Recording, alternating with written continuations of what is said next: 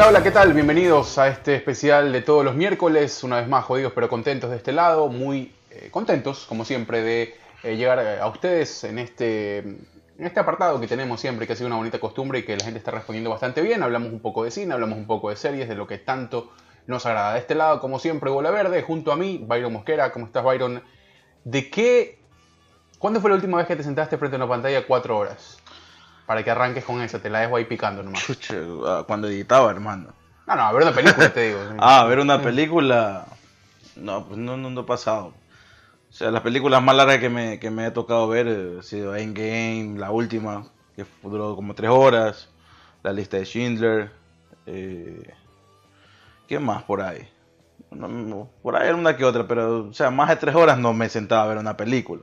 Ahora, series sí te haces maratones, ¿no? Claro. Porque Netflix, Netflix, la culpa es de Netflix, porque Netflix sacó es que ya sacaba la temporada, la subía toda. Es y lo él- mejor que pasaba, sí. es- o sea, a algunos les gustaba, a otros eh, apre- aprecian mejor el, el- el este de las series. Semanales, los capítulos Claro, como, semanales. como lo hacen los gringos, pues no, semana a semana, una, eh, una vez a la semana, tal hora, tal fecha, un canal, ¿no? Ujú. Asimismo, después comenzó a hacer Netflix también eso ahí, aunque sigue siendo también, creo, el subir todo el paquete de la temporada y ahí mámate toda la temporada. Bueno, tiene, tiene que ver con la expectativa que quiere crear también, ¿no? O algunas las ha hecho No así. sé. Las hizo así con Luis Miguel, las, las hizo con Wanda, con Disney lo hizo con WandaVision, por ejemplo, ¿no? ¿Qué cosa? Ah, subir semana a semana. subir semana a semana. Sí, o sea, creo que sale mejor, ¿no? Por ahí, por ahí me acuerdo también eh, en, en RCN, o bueno, en Caracol, no sé cuál es que hizo, compró los derechos de esta serie de Juan Gabriel, Oh, sí, sí. ya hecha por este, eh, el papel lo hizo eh, Julián Román, quien fue elegido por Juan Gabriel mismo cuando estaba en vida. Ajá. Eh, bueno, la serie se rodó cuando Juan Gabriel todavía está en vida. Pero él es colombiano, pues y es muy difícil meterse ahí en un, en un ¿cómo se llama? mercado mexicano. Los mexicanos son muy nacionalistas Pasó en ese con. Cantinflas ya, ¿no? Con la película. Pero claro, era distinto porque no. era... A nivel de ídolos están igual. No, no, no, era distinto porque era, esta, era una producción netamente mexicana. Cantinflas era, creo que era española, mexicana y argentina también. O sea, la Sí. producción era ahí tripartita, entonces no había tanto problema. Pero esta era netamente mexicana y hablando de un mexicano eh, en- en- en- tan enraizado como, bueno, Cantinflas también, pero Juan Gabriel que es un poco más contemporáneo. Claro. Eh, bueno, él contaba la, la- la anécdota de que Caracol, él hace mucho tiempo no trabaja en Caracol, pero Caracol por los derechos de aquí y lo pasaron día a día, pues entonces era un capítulo de, era una serie eh, de ocho capítulos y en menos, en menos de dos semanas se acabó la Claro, serie. muy formato novela eso, ¿no? Claro, ellos Ajá. quisieron meterlo como novela, pero o sea, no te, no, le- no te va a rendir así, o sea. Claro, no, y aparte que el tema on demand también te va a servir mucho, eh, que tengas mucho más, mucho más conexión con la gente, porque hoy la gente no está para, para ver un capítulo en televisión, sino vérselo cuando se le dé la gana. Entonces, Claro. eh, conectas mucho más rápido por esa vía. Bien, eh, la última vez que yo me vi una película de, de 4 horas y 20 minutos exactamente fue hace dos semanas, cuando HBO subió el corte De Snyder Cut. de, de- No, no, El Señor de los Anillos. El, Ah, El Señor de Señor los de los Anillos, Anillos. la versión extendida del Retorno del Rey. La vi toda 4 horas con 20 minutos. Sí, me quedé medio con un ojo visco así, medio tembloroso. Pero fue, espectacu- hermano. fue espectacular. Bueno, yo soy un mega fan del Señor de los Anillos y. y Chata, me no soy fan, pero sí me gusta, obviamente, pero ya, es Sí, es, verdad. es cansado, es cansado. Es sí bien está cansado. bien desocupado, ¿no? Es bien cansado. No, lo vi un fin de semana para otro, como que una noche hasta el siguiente. Hasta Ah, la madrugada, ya, Hasta pues. la madrugada, claro, del siguiente, del siguiente día. Ajá, lo vi, lo vi ahí. Eh, Bueno, ya escucharon, ya vieron el título de lo que vamos a hablar. Eh, de Estamos vacilando ahorita este podcast con...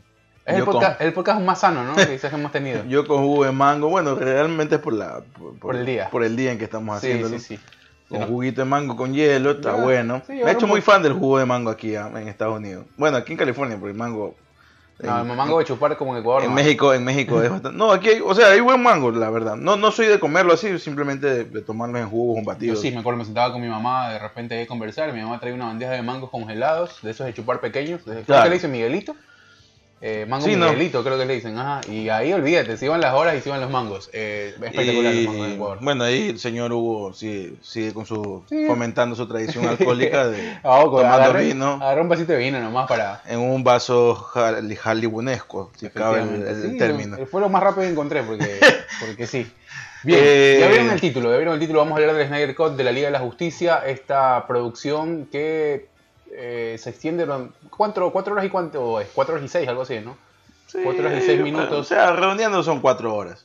Cuatro y un poquito más. Eh, eh, después de esa ese intento fallido de la primera Liga de la Justicia, que bueno, en lo personal a mí la verdad, no me gustó para nada. El, o sea, dando contexto, la verdad es que DC tiene un problema muy grande. tiene un desorden. Porque a pesar de que sacaron esta Liga de la Justicia, el corte de Zack Snyder, el autor original de, la película Liga de la Justicia, eh, aún siguen considerando canon la, la que sacaron en el 2017, creo que fue. 2017. Estuvo Whedon, estuvo Whedon, ¿no? Que la terminó Whedon. No la firmó ningún, por ningún lado, no sale dirigida por él. Se supo porque las redes sociales ahora se saben, pues, ¿no? Y fue obviamente también abierto.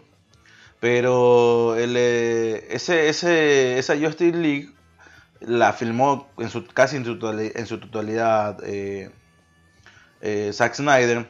Zack Snyder la escribió y la dirigió. Eh, el problema fue que al momento de que se hizo, ¿cómo se llama? Exposiciones de prueba con público. Aquí es muy, muy normal antes de la pandemia, no sé después cómo será. Ahorita está, me imagino que cerrados ahí porque los cines están, la mayoría están cerrados. Eh, tú te escribías afuera de los cines, había mucha gente, bueno, había una o dos personas que te decían, te preguntaban si querías ver una, función de cine gratis. Y tú decías, ¿cómo? O sea, ¿para qué? ¿Cómo que cine gratis? Entonces ellos te explicaban, ¿no? Es que a veces hay películas que, que tienen cierta expectativa, ¿no? Entonces para ver cuál es la, reacción. de la gente antes de sacarla. Obviamente firmas un, contrato de confidencialidad, no puedes meter celulares y no puedes hablar de absolutamente hoy nada. Se lo hace, hoy se lo hace mucho con la gente que está presente en redes, ¿no? En redes también se lo hace, pero primero quieren ver antes de presentárselas en las redes, porque por las personas que andan, los youtubers o blogueros, se las presenta ya el producto que se va a, eh, que se va a terminar presentando, ¿no? Eh, pero estos son productos que es previamente a ver qué, qué, se le puede cambiar, cuál es la reacción de la gente. Eh, te muestran la película, te hacen una encuesta, qué piensas y ya, eso es lo que ves. Eh, y es gratis, o sea, te llaman, no te dicen qué película vas a ver, simplemente te sientan en la sala y te muestran la película. Y, ahí te puedes sorprender a una gran producción, a una película sobre los siete nanitos o cualquier huevada. Claro. Eh, y entonces cuando si hubo este proceso de prueba, de exposición para un público determinado, no hubo una, muy buena reacción, Zack Snyder todavía seguía discutiendo sobre su estilo y mantener ese estilo. Y ahí en esa disputa muere su hija, se suicida, eh, suicida, se suicida es la hija de Zack Snyder y toma, tiene la, la excusa perfecta para decir, sabes que hasta aquí llego, no puedo en este momento. debe ser terrible Y salió del proyecto. Ya prácticamente terminada la película. Eh, Warner eh, lo que hace es contratar a Josh Whedon, director de las dos películas de Los Vengadores, las primeras películas de Los Vengadores. Y le dice, me imagino yo lo que dijo Josh Whedon, ¿qué quieren? Ah, queremos esto de aquí.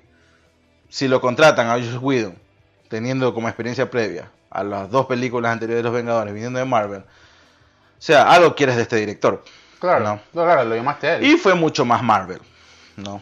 Eh, pasó más o menos, pero bueno, ahí no pasó este, esta catástrofe con, la hija de Zack Snyder, sino que pasó también previamente con Suicide Squad, donde el primer tráiler de Suicide Squad te mostraba un mundo mucho más oscuro, David Ayer se había tomado como que más en serio, y el segundo, tercer y cuarto trailer la cosa cambió totalmente. o sea, fue una cuestión muy rarísima. Una película también que, no, no, vale la pena verla. Un mega cast para una, una producción fallida. Si tuvieron un, elenco espectacular. Exactamente, o sea, como, o sea, como mostraba el primer tráiler, iba perfecto. Y, te daba mucha expectativa de, ver esta película. A, mí me dio un poco de risa porque eh, mucha gente se la agarró con los actores. Eh, Pero es que los actores no tienen la culpa. Claro, o sea, eh, si tú tienes, a ver, tú obviamente, tú sigues directrices, ¿no? Para eso hay un director, si no dirigirían los actores. Entonces, me acuerdo, bueno, y hasta ahora siguen, siguen cuestionando a Jared Leto. Yo a Jared Leto no tengo nada que cuestionarle por la, bestia a nivel de actuación que es. Sí, o sea, yo lo eh, cuestiono por el, detrás de cámara que, los mismos compañeros actores hablaron de, la actitud de Jared Leto que sí, que mandaba ratas muertas a sus compañeros y, o sea, ya meterse demasiado en el papel. No sé si eso era el papel de Joker. Pero bueno, en ese sentido sí lo critico bastante. O sea, tú tienes que ser un actor si eres bueno para eso y, y bacán. En tu momento, tu papel actúas y listo. No te estés que mandando condones, bueno, eso decían, condones usados a no sé Ah. quién, o sea, ya esa huevada, Se, la puso, verdad se que puso mucho, se metió mucho en el método, ¿no? se metió Eh, mucho, sí, en esa eh, huevada, entonces, Bueno, cada uno tiene sus cosas. La verdad es que, bueno, son, es gente muy especial, ¿no? Pero no, te hablo a nivel, a nivel trabajo. eh, los tipos, a mí, a mí Jared Leto es uno de, los, uno de los actores que más completos y más versátiles en la industria ya hace mucho tiempo, no es de ahora. no, no, ya tiene tiempo, ya Leto mantuvo su carrera eh, ca- de, A la par, de ¿no? cantante Ajá. y de, de actor, eh, ahí medio equilibrado, primero como más como cantante y poco como actor, ahora más como actor y poco como cantante, pero bueno, ahí tiene, ¿no? Es un artista. Sí, es un ya. artista. Ajá. Canta, baila, actúa, lo hace todo bien. Sí, ¿no? sí, Y se ha esmerado para hacerlo, creo yo, ¿no? Eh, pero bueno, dando- volviendo al contexto de, de esta película, sale Zack Snyder, eh, eh, estrenan la película, no tenía nada que ver, según Zack Snyder, de lo que él había grabado. Y Oh, bueno. Tampoco es que cambió tanto, en la, en la... Sí, eso es lo que también ahorita Claro, ya vamos a hablar. Ahorita, con eso. ajá. Que no tenía nada que ver eh, lo que él había grabado, decía que él tenía otro corte, otra película en mente, y ahí fue donde en el boom de las redes sociales, la gente que Comenzó adora a Zack Snyder y adora DC dijeron queremos ver el corte de Zack Snyder, el Snyder Cut. Ujú.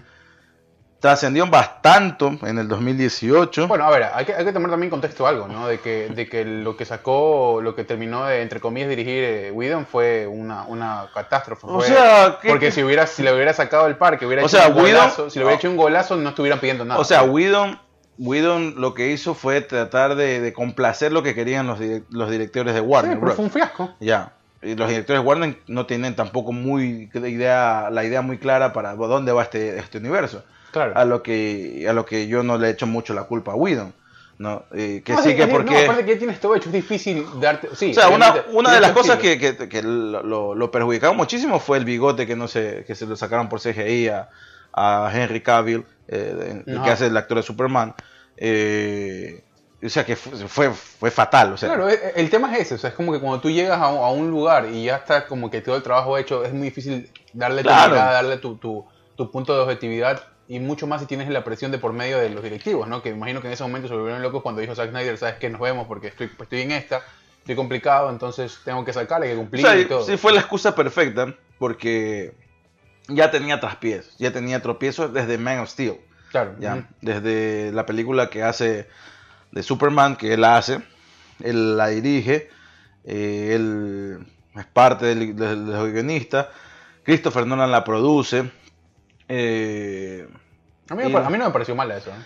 no me parece mala, me parece las Henry, peli- Cav- las Henry películas de Superman que hay tampoco son mucho, no tienes mucho O más sea, ahora sí, pues si tú te pones a ver las de Christopher Reeve, eh, o sea, sí, los, o sea, los efectos son malísimos, Por eso te digo. eh, pero eran los efectos que había en ese momento, ¿no? O sea, todavía, o sea, el problema también ahí de Superman, que es algo que aprendió Marvel, por lo menos en el mundo cinematográfico, es que todos sus superhéroes o sus héroes no podían ser eh, anónimos en Marvel. Si tú te das cuenta, todos los superhéroes en Marvel son se sacaron la máscara en algún momento, ¿no? Mm. Eh, el último es el proceso que va a vivir Spider-Man, de que ya dijeron quién es Spider-Man, ¿no? Claro, Y, en la tercera película vamos a ver esta, este Bueno, conflicto que va a tener. ¿no? Claro, o sea, a Marvel le tomó tiempo, pero desde el primero, desde Iron Man, que en el 2008, al último termina diciendo quién es Iron Man, ¿no? Sí. Tony Stark dice yo soy Iron Man, ¿no? Ajá. Y así fue una cuestión de que todos los superhéroes daban la cara y decían quiénes son. Porque es bien difícil esconderte. O sea, puedes esconderte por un tiempo, pero no por toda tu vida. Cosa que en Superman está muy mal justificado, porque no puede ser que un... O sea, Un tipo sin máscara. o sea, un tipo Pero- sin máscara se pone sí, sí. Un len- unos lentes y ya es otro. O sea, responde, responde brother, esa una- vaina no una pasa en la vida una real. tradición a nivel, a nivel de cómic, me parece a mí. Porque, a ver, hay, Sí, hay una, pero- hay una longevidad que tiene DC eh, y que es mucho más arraigada a nivel de fandom. Inclusive lo han intentado trasladar ese, ese contexto o ese ambiente a- a- en la apuesta, que es un mundo más oscuro, con colores, con música, con todo. Que, que responde Está bien, está bien, esa parte está muy bien. O sea, es como que si tú le, si tú le cambias mucho eso al fan, eh, sí le toca, ¿no? Más que todo. A ver, que- este proyecto, al que ya cuando, yendo nomás atrás, el proyecto con DC Comics comienza con, con Christopher Nolan, Ujú. en Batman Begins. Contratan a Christopher Oh, bueno, Nolan, A mí me gustó eso. en la trilogía de, de- de Batman, para mí es de las mejores. Eh, el Christopher, el, el Batman de, de Nolan que es Christian Bale, Christian Bale. me ah. parece también uno de los mejores. Y esta trilogía fue muy buena. O sea, tú dices ya, o sea, este tipo, es- Warner se estaba tomando en serio las cosas, contratando a Christopher Nolan que tenía muy buenas películas, pocas películas, pero buenas en su- a sus espaldas. Y crea un- una obra maestra que es El Caballero de la Noche, con un Joker que nadie se lo esperaba. Cuando, cuando contrataron a Heath Ledger para hacer Joker, todo el mundo lo criticó. Claro. Todo el mundo criticó. Porque Heath Ledger a su haber no tenía grandes películas eh, donde podía ser un, un personaje de este tipo. No. Claro, era una apuesta realmente. Y era una apuesta que surgió, o sea, sí, sí, sí. eh, o sea, ganó hasta un Oscar póstumo, pero lo ganó. Ajá. Eh, y después la trilogía de, de Batman tiene ciertas diferencias porque Christopher Nolan iba el primero opcionado a dirigir Man of Steel. Christopher Nolan dijo, no, yo no quiero, o sea, quiero descansar un poco de este, de este mundo de superhéroes, ya hice tres películas, Claro. eh, contratan a Zack Snyder. Pero le dicen que Christopher Nolan produce la película. Y una de las peticiones en Nolan es saquen los calzoncillos rojos del traje de Superman. Me pareció súper acertado. Sí, era medio ridículo ver a, un pro- a alguien con un traje y Bueno, todo te calzoncillos digo, volvemos a lo rojos. mismo. Responde a un tema que cómo nace el personaje. Sí, pero la gente lo tomó bien. Sí, le gustó. Pero bueno, no- no- a mí no me parece algo determinante en la construcción del personaje. O sea, fue algo que... que, que- es que es, es la mano del director, es, la- es el sello del director. Quiso cambiar un poco el concepto y ya. Sí, me, o sea, eh, fue una de las peticiones. eh, Zack Snyder la, la interpretó, creo que de la mejor manera. Le quitaron el calzoncillo rojo y creo que se ve mucho mejor. Y también me imagino, no sé si a alguien se lo- pero a mí sí todavía se me parece un conflicto muy grande. Que, que, que cómo es que un personaje eh, ya llevado a la pantalla. Eh, o sea, yo no me como todavía el cuento de que con lentes es, un- es uno y Sí. sin lentes es otro. O sea, Sí, es pero- evidente, Pero, hermano, ahí, o sea. pero ahí hay, hay un concepto mucho más desarrollado y mucho más sostenido en el tiempo en el- lo que te Pero plantea el en cómic. cómics, no en, en- en el cine. Y en el cine es distinto al cómic. El- Sí, pero por eso te digo, o sea, pero por eso te digo, o sea, eh, el- al momento en que el- cuando te sientas y hablas con los directores, con directivos inclusive, hacia dónde quieres llevar, eh, por lo menos las primeras entregas, si es que vas a hacer una serie, debes, yo creo que debes respetar un poco ese contexto de, de, de, de cuál, de, de dónde viene el personaje, que- de dónde sale. Yo creo que tienes que, o sea, en ese sentido, sí más que tienes todo si no te entorpece la adaptarlo- historia, ¿no? Adaptarlo mejor. O sea, la historia no se puede entorpecer simplemente por este tipo de cosas. Puedes hacerlo en la primera película, bacán, muestras este conflicto, cómo tiene el... el- el- el- el- eh, o sea, yo digo, no, eh, capaz lo hacías a Superman, que no se le vea la cara cuando tenía el traje, eh, que no, no, no se no tanto como en algún momento Spider-Man lo hacía, ¿no? Que, que estaba ahí como que en las sombras trabajando. Y ya después tenías que decir, o sea, yo soy Superman en algún momento que ya no, ya no podías evitar, ¿no? Sí, ahora la gente se va a dar cuenta, o sea, o sea, este tipo es el mismo reportero que está trabajando en el diario El Planeta, o sea, no, no podemos evitar, o sea, aquí ya no tiene las gafas, pero acá sí las tiene, o sea. Claro, claro, sí. Y bueno, es verdad lo que tú dices en, en algún punto, ¿no? Yo, yo creo, yo es lo que, inten- en lo que intento a meter un poco en la, en la cabeza de los que arrancaron el proyecto y dijeron, bueno, vamos a, a sostener algunas cosas que te plantea el cómic y después otras vamos a irlas cambiando. Por ejemplo, por hacer la- un poco la analogía. Creo que a nivel de exposición en el mundillo donde ellos vivían, o donde ellos viven, donde se desarrolla la historia, por ejemplo, si lo comparas con Iron Man, que era el millonario Casanova de, de- de- de la ciudad, al lado de Clark Kent, que era un tipo mucho más perfil bajo, tienes cómo justificar ese anonimato. ¿Me entiendes? Claro. Entonces, Pero entonces- bueno, es entonces que- tampoco te entorpece la historia. Iron Man en, en el mundo de DC sería Batman, pues no. Ah, eh, por eso te digo, bueno, y Batman evidentemente ya es otra cosa, ¿no? Eh, Batman ya, ya, estamos, Claro. ya estamos entrando en otro, en otro concepto. Entonces por eso te digo, sí, quizás... eh, Y Batman también está en el, en el anonimato hasta el día de hoy. En el bueno, pero lo de Batman es un poco más justificable, ¿no? Es un tipo que usa máscara. Ya. ¿Me entiendes? A Ya. eso es lo que yo voy. Pero Batman es el megamillonario y dueño de, de la mitad de la ciudad. Entonces, Exactamente. en el mundo tiene mucho más exposición que Clark Kent. Pero ¿cuál es el problema? ¿Y cuál es el acierto en Batman? ¿Y por qué te la crees en Batman? Porque hubo una construcción del personaje de Batman. En Man of Steel eh, en Man of Steel. No, solamente ha habido. A ver, el problema es que la, sacan la Liga de la Justicia, ¿verdad? Y cuando, eh, cuando Marvel dice vamos a sacar los Vengadores, la respuesta de DC, de DC Comics vamos a sacar Batman vs Superman, la mega película, también dirigida por Zack Snyder. Y termina siendo un fiasco. A verga, ¿sí? Ya. Sí. Termina siendo un fiasco. Y, y es que la, la- la trama es muy vacía, es que no, no te puedes arriesgar muy rápido o seguir una carrera al mismo tiempo porque los otros van tomándose su tiempo. Entre ciertos y errores se están tomando su tiempo en construir los personajes. Ya. Llega la Liga de la Justicia. No sabías nada de Aquaman.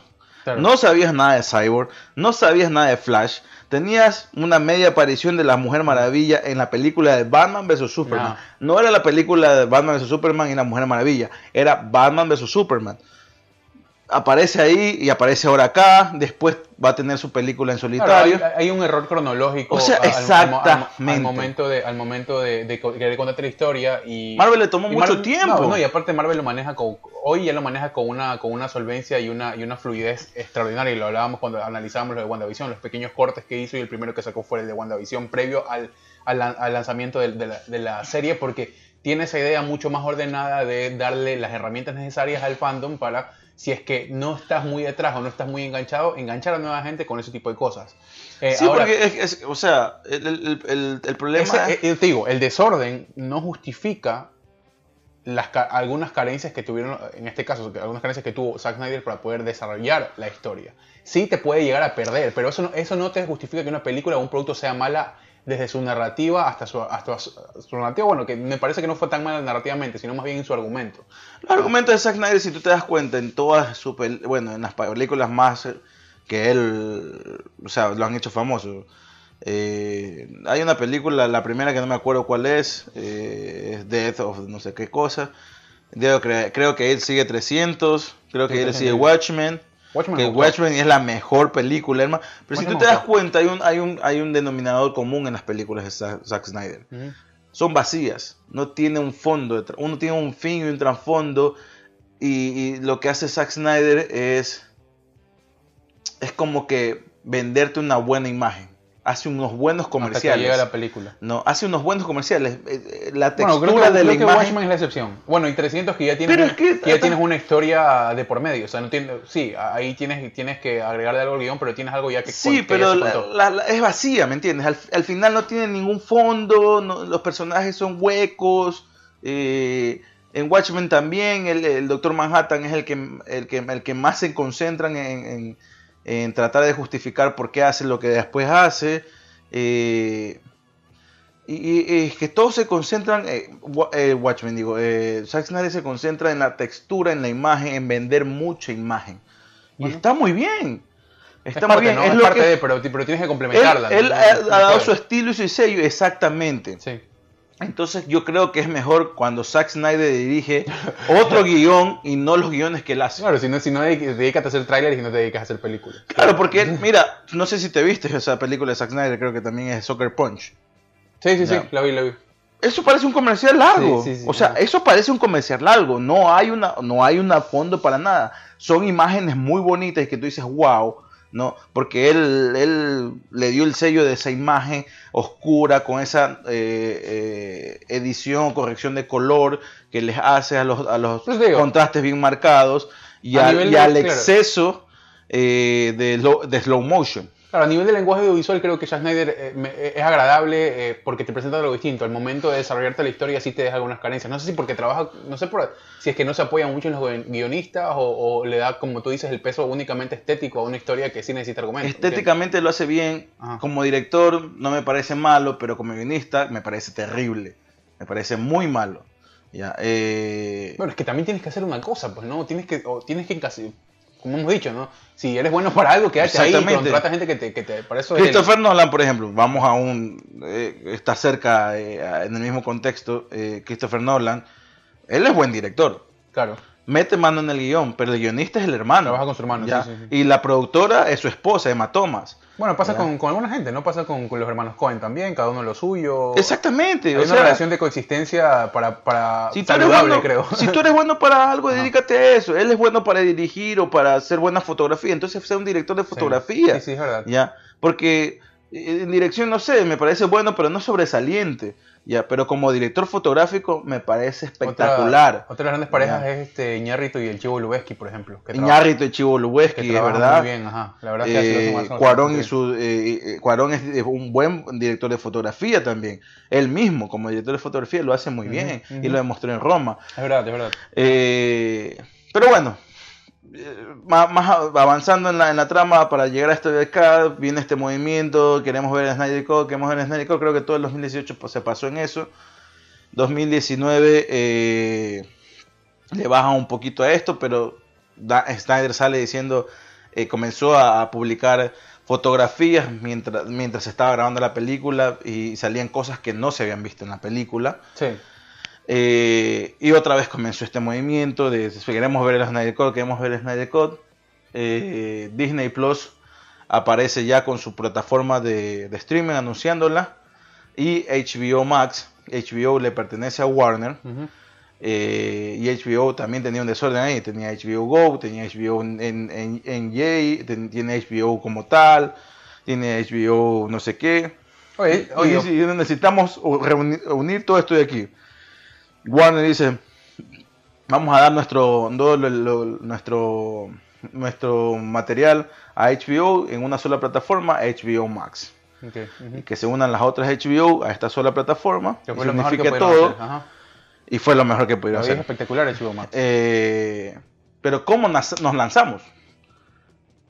Cogieron este proyecto y este movimiento que la gente estaba pidiendo ok, vamos a lanzarnos dando expectativa de que aquí en esta plataforma se va a lanzar el, HBO, el, el, Snyder Cut.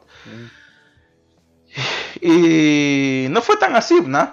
Porque, o sea, no fue tan así decir que estaba la película ya casi terminada, que solamente era darle un par de retoques y ya tiempo, Hay mucho tiempo desde lo, que, desde lo que comenzaron a hacer, sí, bueno, tú dices dos, tres años, pero es mucho tiempo. 80 millones de dólares se llevó en las regrabaciones que tuvo que hacer. Y aparte, aparte que te digo algo, HBO eh, ganó mucha fuerza en streaming gracias a Game of Thrones. Ese fue el primer pisotón fuerte que dio HBO a nivel streaming. O sea, no, tenía otros, eh, Newsroom, de Newsroom no, pero a nivel, a nivel audiencia y a nivel dinero no hay nada que se compare, salvo Los Sopranos cuando lo hacían en televisión abierta. Claro. Ya, no, hay, no hay un antecedente de lo que hizo Game of Thrones hasta Los Sopranos, pero de ahí estaba muy hueco a nivel streaming. Claro, eh, aparte que eh, ya vino un poco más adelante Game of Thrones, o sea, Game of Thrones que muchísimo tiempo. 2019 terminó Game of Thrones. Sí, es muchísimo tiempo que tuvo que pasar para tener ese éxito con el sello HBO. Claro. Eh, y viene esta plataforma HBO Max.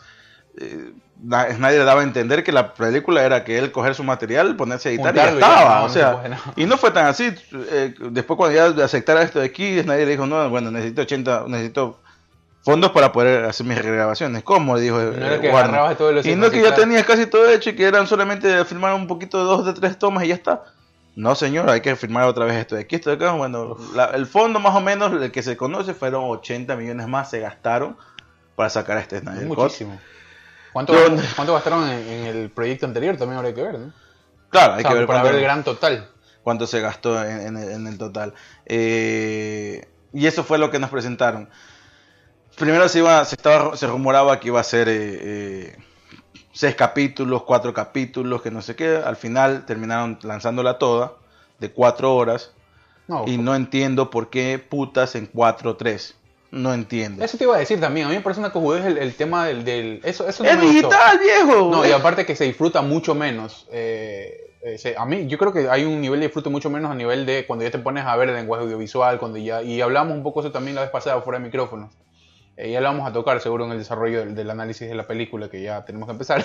Este, yo creo que ya estamos empezando. Sí, o sea, ya estamos sí, dimos, dimos bastante antecedente. No, no, lo que te digo es eso, ¿no? Yo me quedé así como que, oye, ¿y? Que era así, yo como que presionaba y volvía a. No, o sea, ya desde el principio, cuando me sale el mensaje que, la película se va a mostrar en formato 4.3 para respetar la no sé qué cosa del, del director. Y yo, verga, señor. Oye, este no, puta, ¿qué chucha se cree, maricón? Si estamos. No, o sea, que no me va a decir que. O sea, ni siquiera eh, filmando en celuloide. Eh, no firmas en 4.3. Claro, cuando, para las personas que no saben, cuando se filmaba en, en, en cinta, en celuloide, eh, se filmaba en 16.9. El problema era que la película llegaba a la televisión o la llegaba a la pantalla de cine que era en formato 4.3. Entonces tocaba cortarlo. Te puedes ver la, la llegada del tren de los hermanos Lumière en, en 16.9 si quieres. Claro, exactamente, exactamente. O sea, viejo, ¿por qué putas me estás mostrando en 4-3 cuando tienes mucho más chance de mostrarme más? O sea, No, eso y eso para mí son excentricidades. Que son una, me parece una, una- un- total y aberración. un, y un lo que desacierto, porque haciendo, tú dices como que, bueno, al menos, y sí, le vas a dar una experiencia sustancialmente diferente al, al- al- al espectador, mucho más si es que no están abiertos los cines, y mucho más si es que la gente tiene que verlo en su casa y no vas a generar taquilla por cines, porque al final dices, bueno, está en el cine, por curiosidad se va a meter y va a sacar mi billete. Tienes que darle la mejor experiencia al man que te está pagando la suscripción, y yo sí me quedé como que, oye, ¿y el resto de la pantalla cómo hacemos? Eh, no, no, no, Bueno, no, no se puede. Me pareció detestable esa parte, pero bueno, dejando, al incomoda, incomoda. dejando al lado, eh, la película es mucho mejor obviamente que la de 2017. Bueno, A Snyder tiene una eh, ahí algo que ganar porque él estuvo dentro del proyecto, obviamente, Ujú. Y otra, él ya vio pues la película del 2017 que fue un fiasco. Ya, entonces superar eso de ahí tampoco iba a ser tan difícil. Pero la trama no se no cambia nada, o sea, No, la no trama cambia. se mantiene. Me parece que sí le da más, más Eh, visibilidad a algunos personajes dentro del de Cambia, cambia el Ajá. aspecto de Steppenwolf que me parecía en la primera, me parecía, o sea, nada intimidante. En esta me parece Sí, mucho sí, más intimidante. A ver, sí. Y justifica lo que hace las cuatro horas, se toma, y me imagino que le aceptaron las cuatro horas porque es televisión en streaming. Sí, es Porque si, hubiera- una- llegaría a los cines, nadie te lo va Yo en el cine, la máxima, la película más larga que me vi fue de 3 horas 15 por ahí. También. Sí, fue la última que me imagino que fue en Game. No sé si viste ese. Sí, sí, me vi en Game y también. Sí, sí, bueno, esa fue la última que. Fue pasada 3 horas, ¿no? Sí, Claro, o sea, fueron tres horas. Eh, y bueno, y en Game se te va muy rápido. Claro, porque claro, tres- es mucho más versátil. Son mucho tres actos y, a- y aparte que esperas muchas cosas. Entonces, No, no, claro, no. Y, y la, la- el- el- la dinámica de la película es totalmente distinta. Y bueno, eh, la película, haciendo un breve resumen de lo que pasa, si se viene en el 2017, en esta del del 2021, lo que hace se toma el tiempo necesario, por eso son las cuatro horas, en justificar todo, absolutamente todo lo que pasa en la película y dando un contexto mucho más fuerte, que eso me parecía, me parece igualmente el, el casting de, de Cyborg me parece malo y la y la apariencia que da Cyborg me parece muy mala, porque es Cyborg, o sea, es como mitad es mitad humano y mitad máquina. Más máquina que humano. Claro, era más máquina que humano, pero solo aquí se le ve la cara de, la, de humano, porque Un cuarto de cara de humano. sí, porque Mm. de ahí el resto es pura máquina. Sí. Cuando incluso en la misma película te muestran que él, eh, él tenía como parte de un brazo y parte del torso. Y, Ajá, ajá, sí, y sí. eso no te lo muestran ya después en la apariencia final. ¿no? Incluso hay una escena donde cuando él se encuentra con, con eh, Diana, con la Mujer Maravilla, Ajá. nos dicen, nos encontramos aquí y comienza a apagar las luces. Que lo mismo pasa en la película Ajá. 2017, así que no estoy ni dando ningún spoiler. Eh, y tú te dices, bueno, ¿por qué este hijo de puta comienza a apagar las luces? ¿No? Sin, o sea, la idea del más es que nadie nos vea. Me imagino por eso apagar las luces. Ajá. Pero, a ver, ñaño, cuando se te va la luz en la casa, ¿qué es lo primero que haces? Salir por la ventana para ver si se fue solo en mi casa o se ha ido en toda la cuadra o qué mismo está pasando. Vaya, Claro, te, te llama la atención, claro. obvio. Sí, pues te llama la atención. Y si sales por la ventana de tu casa, pues se va a ver, la- para que no te, o sea, la intención es que nadie lo vea. Lo primero que va a hacer es apagar todas las luces. O que vas a hacerle a la gente a ver por la ventana. Y vean un hijo de puta parado, grandote, con un pecho, con en el pecho Claro. una luz roja y una luz en la frente azul y un ojo y el otro rojo, el otro ojo de Terminator. Puta, todo el mundo te va a quedar viendo, pues hermano. O sea, Claro. Está muy mal ahí justificada esa parte. Bueno, y pasa eso justo antes de llegar al- al- a la cita con, con la Mujer Maravilla, cuando, hay- cuando en la escena del cajero. Hay tres personas que se lo miran así como, ¿qué chucha, quién es este man? Exactamente. Claro, o sea, ya hay una Me parecía totalmente Ahora te digo, equivocado. quizás, quizás a nivel, a nivel estético sí, eh, hay un poco de, de- o está un poco Para mí, el casting, a mí el casting no me llega a gustar, pero No, a, mí me me... gusta, a mí me gusta cómo, lo- cómo, cómo construyeron el personaje de Cyborg. No me o sea, acuerdo cómo se llama este actor. eh, Ray Fisher. eh, Ray, Ray Fisher. Ray Fisher. Incluso Ray Fisher estuvo haciendo un movimiento para demandar a Josh Whedon por, Sí, por temas raciales, ¿no? por temas raciales, exactamente. No sé, no me parece... O sea, no creo que haya sido eso de ahí, pero bueno. Eh, ya es cuestión Hay en pie una, una movida legal ahí todavía. Eh, Sí, y sí. porque es verdad, en el 2017 es- no se lo vio, o sea, la verdad Cyborg no, no, no tocaba ni, ni chicha ni limonada. Claro, ahora tiene un, un Ahora tiene, ahora tiene una relevancia en- enorme. Sí, sí, sí. ¿no? eh, dentro de la historia y lo justifican de muy bien. Sí, es interesante. O sea, en ese sentido, vale la pena las cuatro horas porque todo lo justifican. Pero también esa es parte del arte del cine. Que en dos o dos horas y media o en hora y media tener la capacidad tienes la capacidad para justificar todo una historia, ¿no? Y si no te da, pues haces otra película. Para eso son este tipo de cosas, ¿no? No es para meter todo en una sola. Entonces, pero bueno, la, la, idea es la misma. Eh, viene un villano, que, que esta vez ya no justifica que es malo porque es malo, nada más. Ya tiene una cierta justificación. Eh, que va, te trabaja para este Darkseid, que vendría a ser que es el Thanos de DC.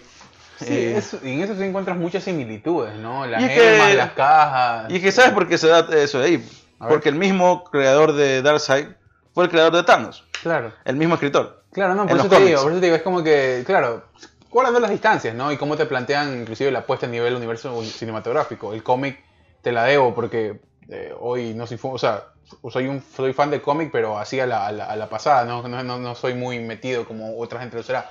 Pero sí, pues encuentras similitudes que son evidentes. Son evidentes. Eh, la diferencia es que Thanos está muy bien justificado, recontra justificado. La experiencia de Thanos, perdón, la presencia de Thanos en la historia.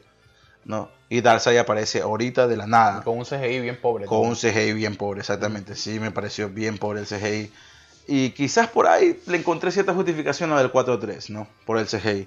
Eh... igual, igual fue evidente que era una O sea, a nivel, y eso es lo que yo te decía, a nivel efectos, en, las secuencias de acción inclusive, Marvel se lo, le da tres vueltas. Sí, eso sí es verdad. O sea, eh, es, eh, es, evidente y tú te inclusive... Aunque la secuencia, la última secuencia de acción está muy, está muy buena. Sí, te, hablo, te hablo, por ejemplo, y, tú dices, bueno, eh, cuando tienes como que tomas más un poco más amplias, la, la batalla o la secuencia de acción que, que, se da con, entre las Amazonas y, y, este, por ejemplo. Claro.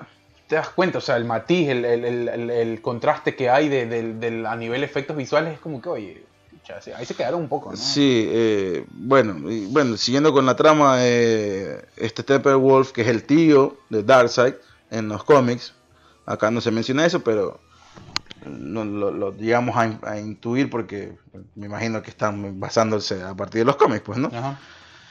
va a la Tierra a buscar esas cajas madres, que también me parece una huevada y eso no lo cambiaron, no, porque una las tienen las Amazonas, los otros los tienen los Atlanteanos los aquamanianos, podríamos decir, y los otros lo tienen los terrícolas, ¿no? Los, hombres, el hombre y la mujer de la tierra normal, como y corriente. Claro, las amazonas. Las amazonas la tienen ahí rodeadas en un templo, le crean hasta un templo para la puta caja madre. Los, los atlantianos la tienen abajo, y eso me parece muy pobre porque ya, la, ya Snyder vio lo que pasó en Aquaman, y en, agua, en, la, en el mundo marino te muestran un montón de de gente que vive ahí abajo. Claro. Y aquí se mostraron tres, cuatro pelagatos. Tres, cuatro gatos, sí. Eh, cuidando la, caja madre. Claro, claro, sí. Entonces, hay, distancias con lo que hizo James Wan y con lo que hizo ahorita. O sea, sí, o sea, no, la James Wan me parece muy, muy buena película. Buena, sí, me parece buenísima. Y, y resulta que aquí están, bueno, está debajo del mar, protegida por tres, cuatro pelagatos, pero bueno, está debajo del mar. Y los, y los, los hombres comunes y corrientes de la Tierra lo que hicieron es hacer un hueco a un metro de la Tierra y enterrar la caja madre. O sea, no me pareció muy inteligente y eso se ve también en la primera película y ahora se ve lo mismo en esta. Sí, claro. La diferencia es que aquí parece Bulko, que está interpretado por William Defoe, que no sé por qué Josh Whedon lo sacó de la toma. o sea, me pareció estúpido, o sea, es, es William Defoe. eh, bueno, están buscando, este, vienen a buscar estas cajas madres que lo que hace es, y esto aquí se, eh, también se justifica muy bien, lo que va a hacer es que Darkseid llegue a la Tierra. ¿no? Eh, y eso se trata toda la puta historia. Y entonces estos eh, superhéroes que acá, si Batman se lo ve ya, tiene el aspecto mucho más de líder, ¿no? Y no de la vez pasada que era como que un simple eh, haciendo, buscando talento para poder hacer este grupo de la Liga de la Justicia y ya. No, no, inclusive a nivel de diálogo era medio pendejo en algunas, en algunas veces. Era medio, sí, eh, también ese desahogo cómico que le dan. A mí no tampoco me gusta el, personaje de Ezra Miller. O sea, a mí sí me gusta. Eh, ese flash de Ezra Miller a mí no me gusta, la, verdad. Eh, pero bueno, vamos a darle la oportunidad. Igual va a ser una película, un peliculón al parecer. ¿Cómo se llama? La de Flash, porque van a adaptar Flashpoint. Así que vamos a ver qué hace. Pero Sí, hay ciertas tomas que no, no, no, no están muy bien justificadas. O sea, el que el- esta toma de, de, de que él, donde se la ve a Iris West, ¿no? Que es el amor de, es el amor de su vida de Flash. Eh, no, o sea, no justifica la nada. idea- mira, la idea, la idea ahora una abrir, abrir la, me- la mayor cantidad de pestañas posibles para desarrollar muchas más cosas a futuro. Sí, pero y el- te das cuenta inmediatamente, porque tú dices, sí, algunas cosas se justifican y otras como que, ah, bueno, voy a dejarte la mayoría de las cosas se justifican. Para Sí, mí sí. la mayoría de las cosas se justifican y se han- eh, por eso es que se han tomado las cuatro horas. Sí, para y, por- y bueno, y a partir de esa justificación vas a poder desarrollar muchas cosas más. Y esa es la idea, o sea, dejar abierta la puerta Es para sacar muchas es, cosas más. es- yo me imagino, pero ha sido determinante Snyder decir que él ya no va a hacer más películas de esto. Bueno, gracias. La verdad es que yo le, agrade- yo le agradezco a Zack Snyder de dejar votado eso y que venga otro más que tenga más capacidad. Sí, o sea, ya está el otro, el- este argentino, Andy Muschietti, que ajá. va a ser eh, Flash. Yo creo que esta, esta, esta también esta película deja, como tú dices, deja muchas pestañas, muchas eh, vertientes abiertas, porque eh, quien salió ya, había salido ya el personaje eh, y, regresó fue Ben Affleck. Ben Affleck, y Ben. Affleck me parece un gran acierto haberlo hecho en Batman. Sí, sí, sí, de los Eh, mejores. la- de los mejores personajes que ha hecho él en su vida. Sí, Eh, fue muy criticado al principio, pero bueno, todos los Batman han sido criticados y bueno, algunos han dado la talla y otros no. no. George Clooney, no olvidemos ese Batman de George Clooney. El de. ¿Cómo se llama? Y el este de? Van Kilmer, Val Kilmer también, una mierda. Pero creo que fue más por la, la historia de mierda que tuvieron que desarrollar también, la película como tal. O sea, el, de George Clooney le dieron tetillas en el traje, o sea, me Claro, pareció sí, sí, terrible sí, sí, esa nota. Eh, el de Tim Burton fue. eh, Michael este, Keaton. Michael Keaton, que a mí me gustó. que en, el- en la película de Andy Muschietti, en la de Flash, donde va a ser Andy Muschietti el director, ya está confirmado que se va a salir Michael Keaton como Batman. Buenísimo. Eh, y va a salir eh, ya, ya no sé si tuviste de esta donde Andy Muschietti le confirma a esta actriz colombiana creo que es que va a ser la que va a ser Supergirl y va a aparecer en oh, Flash. mira, no. Eh, sí, fue muy conmovedor el- el- el, Qué chévere, qué chévere. y me pareció como una, como una especie de campaña para atraer seguidores al- al- a esta y hacer expectativa a esta película. Me pareció muy buena. Mm. Porque fue auténtica, o se la vio muy au- auténtica. No, no olvidemos que es una actriz. Claro, ¿no? sí, claro. Ahí, ahí la credibilidad está. Sí, pero, Pero o sea, lo- si lo hizo, si lo hizo actuado, si lo hizo, si fue una reacción espontánea, pues se fue, me imagino que fue espontáneo. Imagínate. se fue muy, fue muy buena. O sea, ya meterte en esas ligas. eh, Sí, porque ya- la, la Supergirl que había, se había adaptado hasta el momento en series había sido rubia, Claro, ¿no? ajá, muy anglosajona, y esta es latina. Ya. Así que. Bueno, estamos, estamos respirando tiempo de cambios y de, y de y de reivindicarse algunas cosas. políticamente, correcto, exactamente. Exact- eh, entonces, eh, vamos a ver qué, qué hace Andy Muschietti. Ya está confirmada la película para el 2022, creo que es. De Flash. eh, de Flash. eh, A mí, o sea, yo creo que Ezra Miller termina eh, logrando un personaje que le da un matiz diferente a toda esa oscuridad, si se quiere, que le, que le quiere proyectar Zack es el desahogo cómico, pero no termina siendo ni lo uno ni lo otro. Me, me gustó mejor la plantación del personaje en esta película, no te voy a negar. eh, de todos los personajes, porque sí se le dio una- un cierto peso a todos los personajes, a diferencia de la, de la película del 2017, con la última pelea contra Steppenwolf, donde el que lo termina matando era uno y no fueron todos, porque la idea era que hagan un grupo para que Claro, todos terminen matándolo, pues no. Entonces, bueno, y acá se complementaron. Acá se complementaron cada uno, o sea, el que termina dándole el paso final Eh, Aquaman. es, es Aquaman Ajá. y le- al final viene la Mujer Eh, Maravilla y lo decapita, pero al antes vino Superman y le, le sacó la puta y después viene el otro, o sea, hay una... hay- Batman estaba aplaudiendo desde arriba, sí. y sí, o sea, pero es que era, era- está totalmente justificable. Claro, o sea. el- el- los de los superpoderes realmente son ellos. Ah, exactamente. Y Y, hay la parte espectacular que eso, eso me quedó, ¿no? Dice, bueno, y le dice Miller, creo que le pregunta, bueno, ¿cuál es tu superpoder? Soy rico. yo soy rico. Eso también se había visto en la película sí, anterior. sí, sí, sí. Aquí creo que el- sí lo limitaron bastante a Batman con solamente la pistolita esta donde él se impulsaba para poder... Me gustó el Batimóvil. El Batimóvil fue el mismo, el que manejaron Sí, sí, de la película pero pasada. Acá, bueno, ver, ver secuencias de acción un poco más largas lo disfrutas un poco más. Sí, pero la secuencia casi fue igual. Eso me puse a comparar y fue casi la misma. Yo me quedé así como que cuando llegó en el, Me- cuando llegó en el Mazda ese, eh, no, en el No, Mercedes. en Mercedes. que- yo digo soy ahí. Y el, la anterior película, y, y no, pues bueno, ya después ya sale justificado. Claro, eh, me pareció un acierto total, que me pareció estúpido. Metieron a una sola familia, en la del 2017, meten a una sola familia de rusos, creo yo, Ah, sí, sí, ya. Y te lo hice porque viene Flash para hacer el, el desahogo cómico, que por- porque no sabe ruso, y son unos rusos, entonces para saludar le dice Dostoyevsky. Sí. O sea, me pareció bien estúpido esa nota. O sea, y tratar de, de- de- de un- darle unos 5 minutos a esta familia. mm. O sea, solo había una familia ahí. Ujú. O sea, para eso no muestres nada. Y eso creo que Snyder lo entendió y no lo mostró. Eh, sacó muy buenas cosas, de, se amplía con otras. Y lo que te iba diciendo, que esas pestañas que tú dices que va dejando abierta, Batman había salido por problemas personales, porque apar- eh, Hablamos de Ben Affleck, ¿no? de Ben Affleck, exactamente, exactamente, Ben Affleck, ya había confirmado una película de solitario de Batman, siendo él el Batman, siendo él el actor, siendo él el director, siendo él el productor y el escritor. O sea, Ah. él iba a hacer todo. Y si algo nos hemos dado cuenta, Es buen director. que buen, es buen director y es buen escritor. Sí, sí, sí. Bueno, lo hemos visto en guiones adaptados hasta ahora, ¿no? Eh, en algo fue la última que ganó un Oscar. Por eso, es un guion adaptado. Ajá, eh, en la última película que, que hizo Ben Affleck creo que fue This, This is the Way o Take Away, algo así. Eh, una película que creo que era más de su vida personal porque era un alcohólico. Ajá. No era buena la película. Eh, Pero por eso te digo, o sea, tenemos algo como punto de inflexión en tu carrera. Y, y sí, ahora se ha alejado un poco de, su, de, este alcoholismo, ha retomado un poco más la- las riendas. Y, y ya, y ese ya ha pasado el tiempo, ¿no? Ya- a mí me parece increíble ya. Bueno, es que uno ya va, ya está más grande también, ¿no? Pero. Y se nota, pero se lo nota, ve, no sé si te, te diste cuenta, se nota en las regrabaciones, se nota las regrabaciones en la parte de Affleck, porque ha bajado mucho de peso. Claro, se lo ve más delgado. ajá. Se le ve mucho más delgado. Incluso en la última escena, que, porque si tú te ves en cuenta durante, todas las durante toda la película, en las regrabaciones del man se hacen planos muy cerrados. Ujú. Pero ya en la última hace un plano abierto. Se lo ve bien escurrido. se lo ve exactamente. O sea, se lo ve bien delgado. Y Bueno, cuando- pero qué bueno que esté vuelta, la verdad. Y qué bueno que, que se dio un proyecto con el man. este, Es que él, es el- él la dejó el proyecto y lo tomó Matt Reeves. Ujú. Y ahora el Batman va a ser eh, Robert Pattinson. Robert Pattinson. Ya.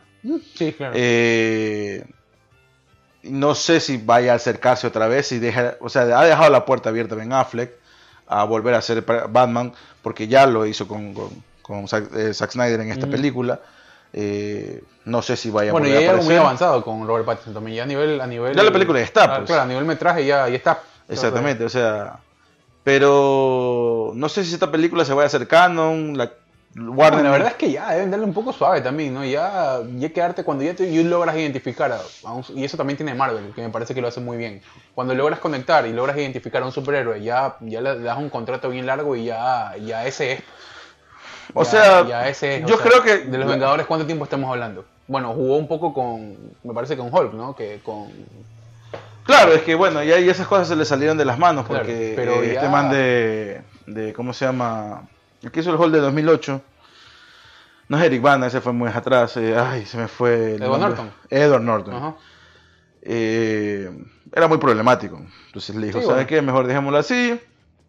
Recastearon el personaje. El mismo. Mark Ruffalo, ¿no? Es Mark Ruffalo y lo Eh, hizo. y fue el, Sí, sí, sí. y ese fue el papel de su vuelta al cine, porque quedaste. Ruffalo había tenido dos años por alejando, se alejó del cine por problemas eh, de salud. ¿no? Tuvo, estuvo a punto de la muerte, tuvo una parálisis cerebral. Fue, fue noticia ahora porque hubo un- una reunión con Jennifer Garner, de esa, como si tuviera 30, no sé si viste esa película. Oh, sí, claro, pues. esa, es la mejor, esa es la película favorita de mi enamorada. Ya, ya, ay, no, olvídate, ya les ves a los tipos y dices, no, ya, yo no quiero cumplir más años, loco, ya, ya los ves y tú dices, ¿qué te? Ah, ah, ahorita hablando de eso, hizo una, una referencia a esta película Yes Day, creo que se llama, que sacó Netflix la semana pasada. Ajá, eh, con Jennifer Garner y eh, Edgar Ramírez, no, eh, el- este actor venezolano.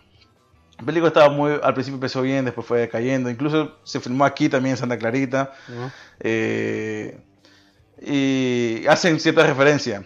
Fue una gran película, a mí me gustó. hace, no, ¿cuál? Yes La- Day. No, no, la, la- como si tuviera 30. Ah, no, como si Ah. tuviese, ella hace una referencia de como si tuviera Ajá, 30, ajá. eh, y uno de los hijos de ella hace una referencia de Apocalypse Now. Oh, ok, ok, ok. es una película. Al principio es chistosa y después se pone medio estúpida.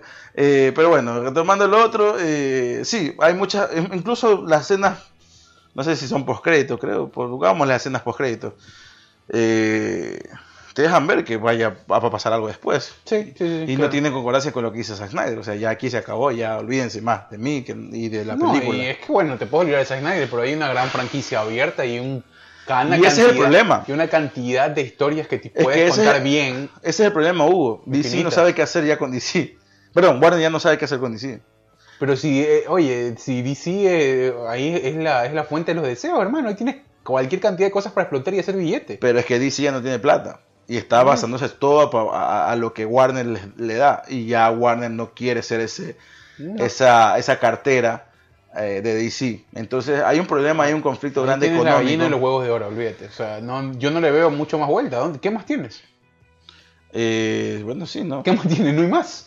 O sea, Warner ha hecho muchas cosas buenas. Sí, sí, sí, pero me refiero para que tú le des primero, para que captes a gente inmediatamente, así como que para no sacarte tanto la madre como quien dice, salvo contratando mejores directores y obviamente un mejor equipo de trabajo que lo puedes hacer, porque ya tienes un cast que te va a hacer taquillero inmediatamente. O sea, ya si tú ya estás, ya, ya ahí hay una identificación, ya tú dices ya Aquaman es Momoa y nadie va a sacar a Aquaman de ahí. Claro, Eh, sí. eh, es- tienes a tienes a Gal Gadot, eh, como Wonder Woman con sus cosas. ah, cambios. ahorita, ¿sabes qué? Antes de que me olvide, eh, algo que, que por favor tienen que corregir.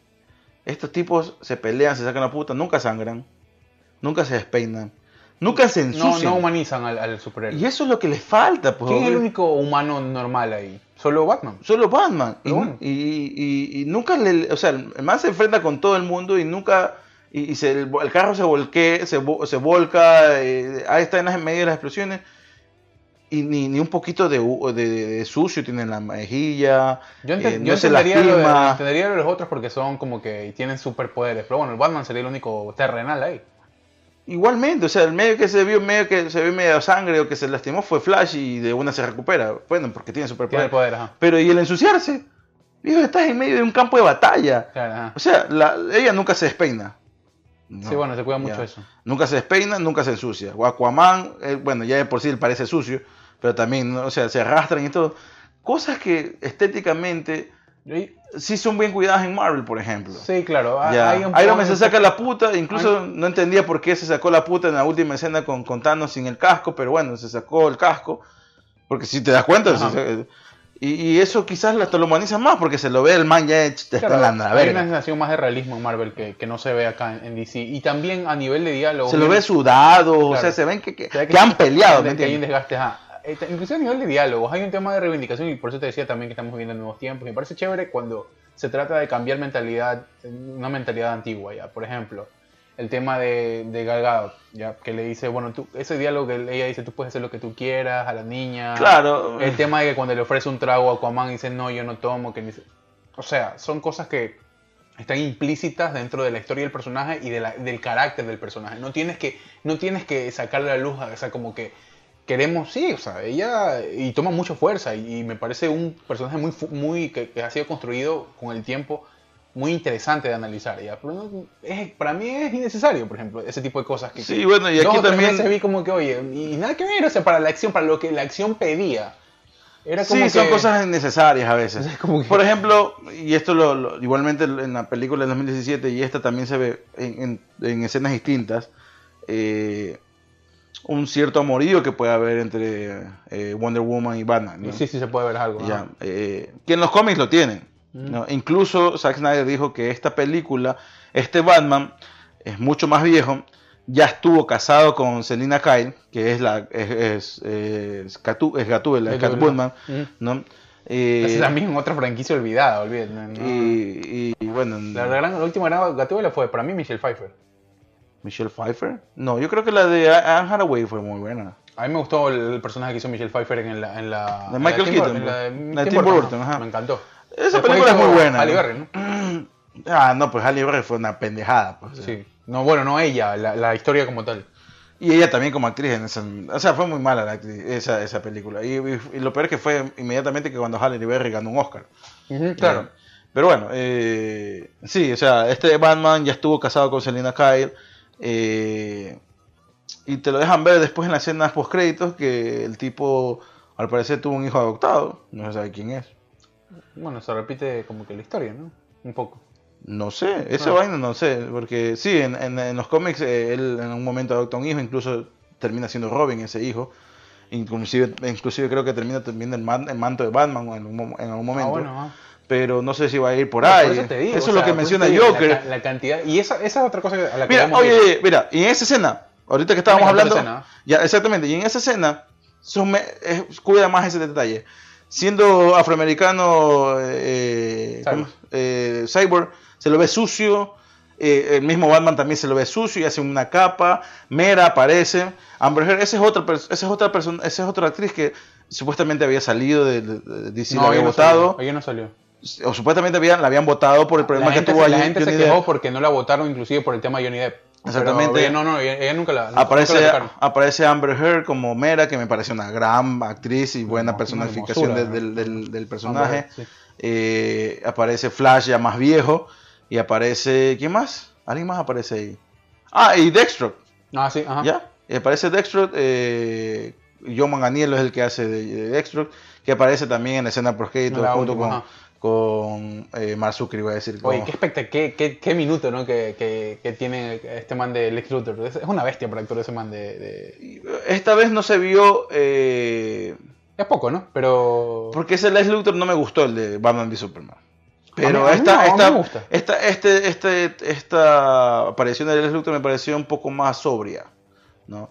Porque en la de Batman v Claro, Superman no terminaba de- ser... eh, sea, le querían, le querían dar un poco más de, como decir, de psycho, así, o sea... Sí. o sea, era... era, era y Lex Luthor nunca fue así, creo. O sea, No, siempre no, fue un tipo lo querían llevar por otro lado. y- más inteligente, más frío, más calculador. Sí. Y creo que ese hubiera sido el sí, mejor. no, era, no, era, no era tan, no era tan atormentado mentalmente como lo quieren poner ahora. Y obviamente ya eh, están revelando la identidad de Batman, ¿no? Claro, Al final, ajá. ¿no? Entonces eh, se la revela y, y también se la revela en la siguiente escena post créditos hijo del Joker. Ujú. Eh, que deja una gran a- una, una ventana recontra abierta, la deja. Sí. No sé qué vaya a hacer DC. Ese es el problema, que no se sabe qué va a pasar. Primero debe ordenarse. Debe ordenarse, debe, debe hacer una línea de tiempo y decir, mira, bueno, tenemos esto, ¿qué sería lo más lógico a partir de lo que tenemos para comenzar a dar a la gente y que a partir de ese camino trazado vayan saliendo más historias, vayan saliendo, pero justificadas, obviamente. ¿no? Creo que debería ser un, un paso a seguir porque, como te digo, para mí DC es la gallina de los huevos de oro. Ahí. Porque por eh, y ese es otro problema. En historias, en televisión tienen unas, en cine tienen otras. No se sabe qué mismo va a pasar. Eh, Ezra Miller como Flash apareció también en la serie Flash que tiene otro, Ajá, sí, sí. otro- Claro, otra tonalidad cosa, to- totalmente distinta.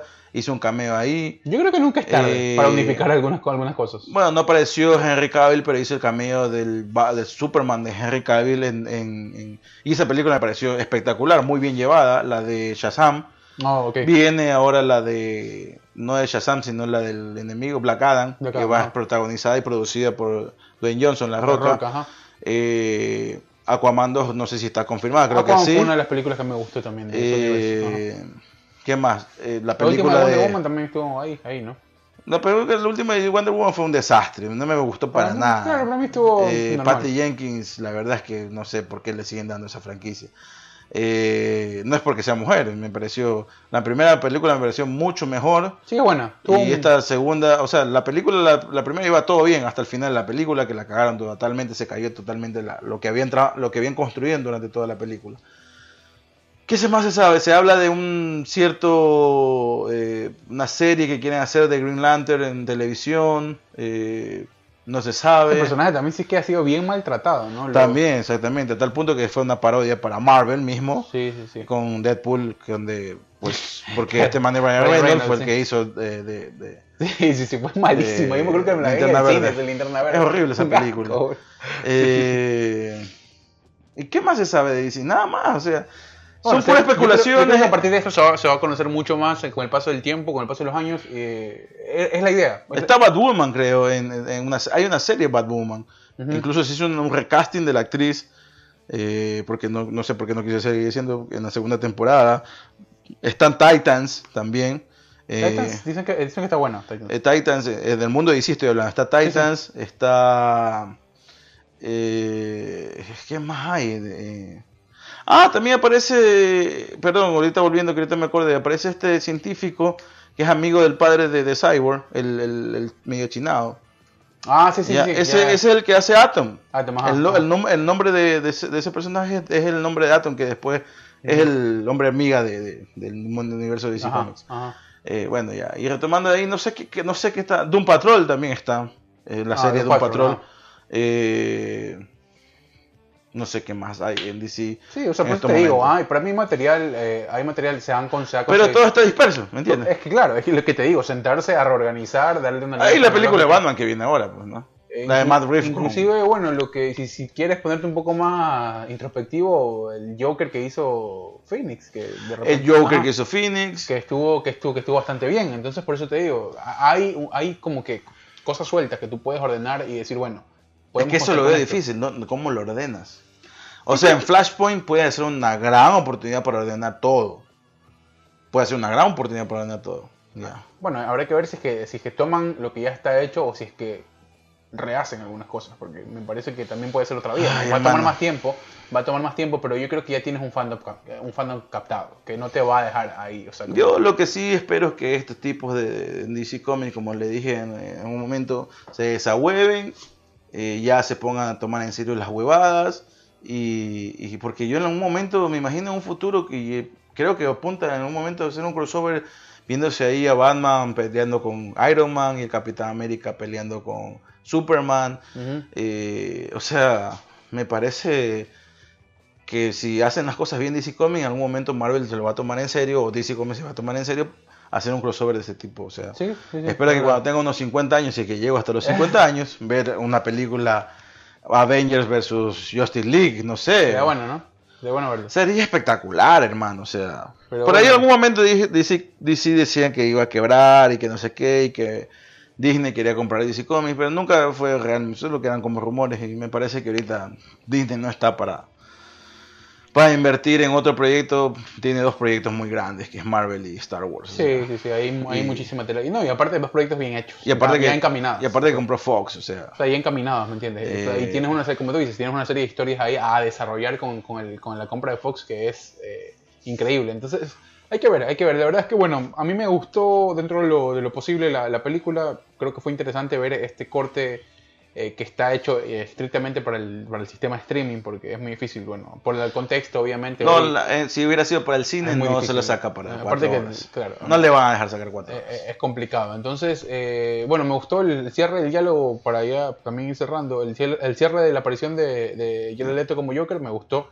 El diálogo que tuvo fue La mucho aparición de Martian Manhunter también. también fue interesante. Fue, la gente con, con los cortes, eso, hubo un corte que él estaba como, o una imagen que él estaba como Jesucristo, el Joker, no sé si la viste. Nunca apareció eso ahí. Nunca apareció ahí como que no, no, o sea, que por aquí no era. re- Sí, eh, yo, me- re- yo cuando vi eso ahí, bueno, si hace como una imagen de él, solo como una persona ah, que... re- No, no, Pero no, era, como- era parte de. Pero si era parte de la película, yo creo que iban a tocar un tema medio Claro, no, no, ¿para qué? ¿Para qué ¿Para meterse, qué ahí? meterse ahí? Entonces, Exacto. sí, pues fue, a mí me gustó. eh, Si es que, bueno, obviamente yo ya, yo con esta acá hago borrón y cuenta nueva de lo que vi en 2017.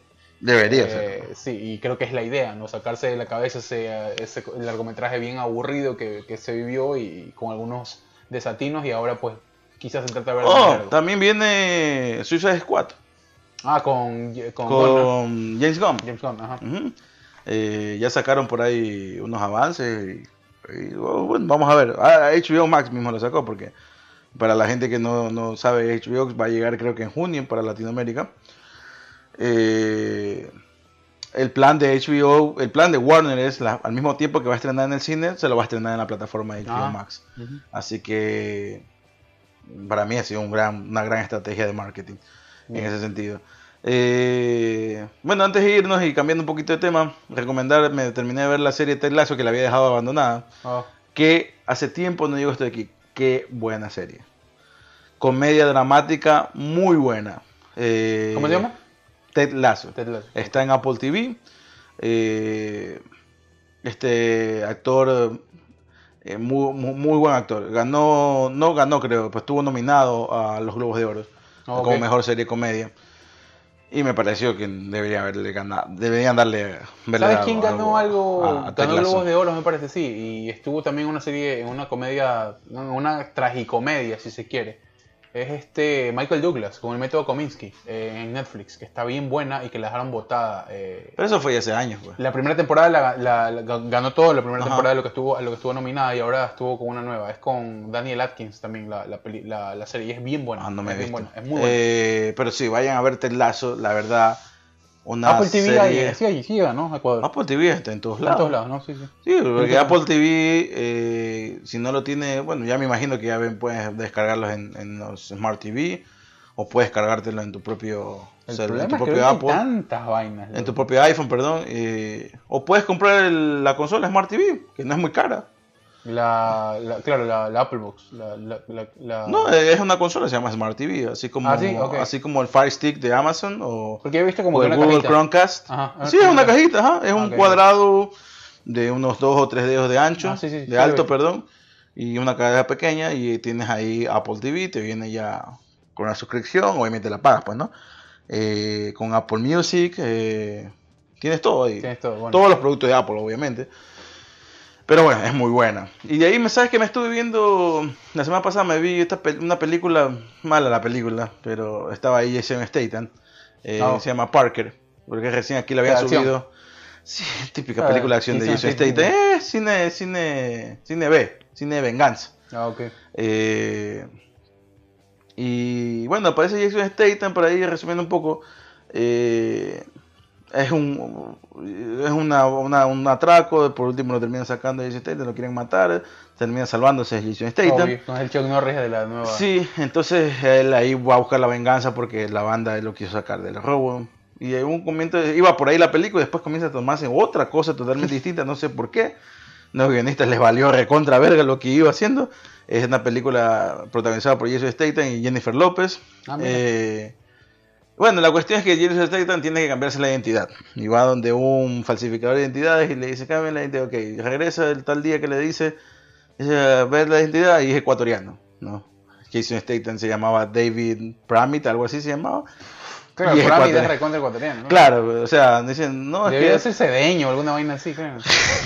ecuatoriano. Man dice, man queda bien así como que Ecuador. Y el otro man el falsificador, sí, sí, aquí en- está, ya había cambiado el, el- el sitio de la Florida. Sí, aquí en la Florida hay muchos ecuatorianos, decía que no sé qué.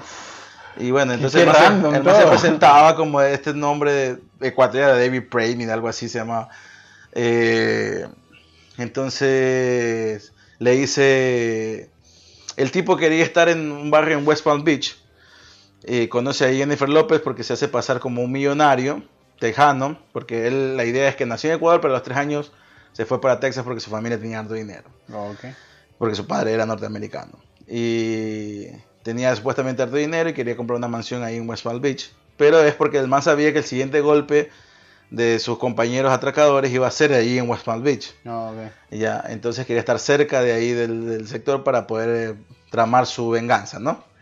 Ah, con esa ahí está Jennifer López, que es, ah, es, ¿cómo se llama? Agente inmobiliaria, de bienes y raíces. Y Jennifer López lo vio a Jason Statham y le gustó, entonces dijo, no, este me va a gustar, ¿no? Una millonaria aparte, ¿no? Y millonario y tejano y que no sé qué, y después se da cuenta que es ecuatoriano, comienza a revisar sus No, y cuando dijo que ecuatoriano y cayó rendido. Claro, sí, no, claro. y sí, o sea, el man, Sí, sí, sí, la man comienza a revisar, ¿no? Después, Comenzó a ver en internet, ¿no? vamos a ver Estamos quién segundo es, en el mundo. vamos a ver quién es este man, ¿no? Y comenzó a ver su, su historia crediticia y supuestamente tenía un capital de como 25 mil dólares para no sé qué. Y ahí comienza a ver, ¿no? ¿Quién es este man? Y toda la, la- la historia crediticia. 25 Que le- millones de haber sido, ¿no? No, no, 25 mil dólares salía ahí.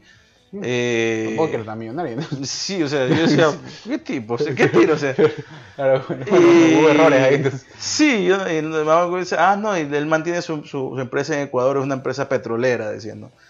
Eh, Premit, petróleo, no sé cuánto, ese man, ¿no? Y la... Y bueno, los guionistas tuvieron que hacer, sí hicieron bien su, como que los deberes, porque yo le hice hasta pausa en la toma, porque en la computadora salía ahí donde quedaban las oficinas de Jason Statham en Ecuador, ¿no? Y eran en, en Robles 653 y Amazonas, Quito, Ecuador. Ah, ok. Ahí quedan las oficinas, para la gente que no sabe, quedan las oficinas de Jason Statham en Ecuador. Y unas oficinas de OnlyFans ahí. y yo así como, ¿qué, qué tiro este man? Ah, y en el edificio, hay un edificio ahí que, que, que, que sí está, o sea... Nombre genérico, así, edificio no, no, no, Amazonas, no, no, no, un edificio que sí existe en Quito, No, ¿no? ok. Ya, eh, entonces tú dices, no, qué tiro, ¿no? Este, este man, ¿no? Y... Y bueno, entonces, y después se da cuenta que las tarjetas no tenían fondos y que no sé qué, sé cuánto. Y yo decía, ah, no, y después aparece una amiga de esta man, ¿no? Y le cuenta a Jennifer López como que este man es así, es asado y que es ecuatoriano, que no sé qué.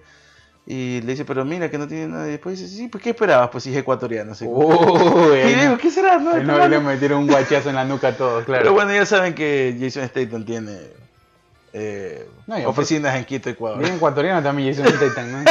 El prototipo general del ecuatoriano.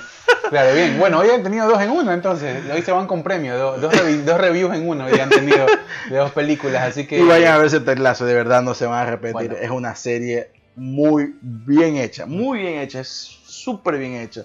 Una serie de 10 capítulos, genial, genial. Tienes que verte de la me, la, ya me la voy a ver, ya me la voy a ver. Eh, No, no, he, andado perdido un poco de la serie. Estoy esperando que, saca, que salga la última temporada de Peaky Blinders y nada más. Arroba jodidos contentos, arroba byron.mosquera en Instagram, arroba byron mosquera 91 en Twitter, señor Hugo. Arroba bola verde en Instagram y arroba bola verde también en, en, eh, Twitter. Nos pueden encontrar ahí. Nuestro, nuestro mail también, jodidoscontentos arroba gmail.com. Nos vemos. Nos vemos la próxima semana. Chao.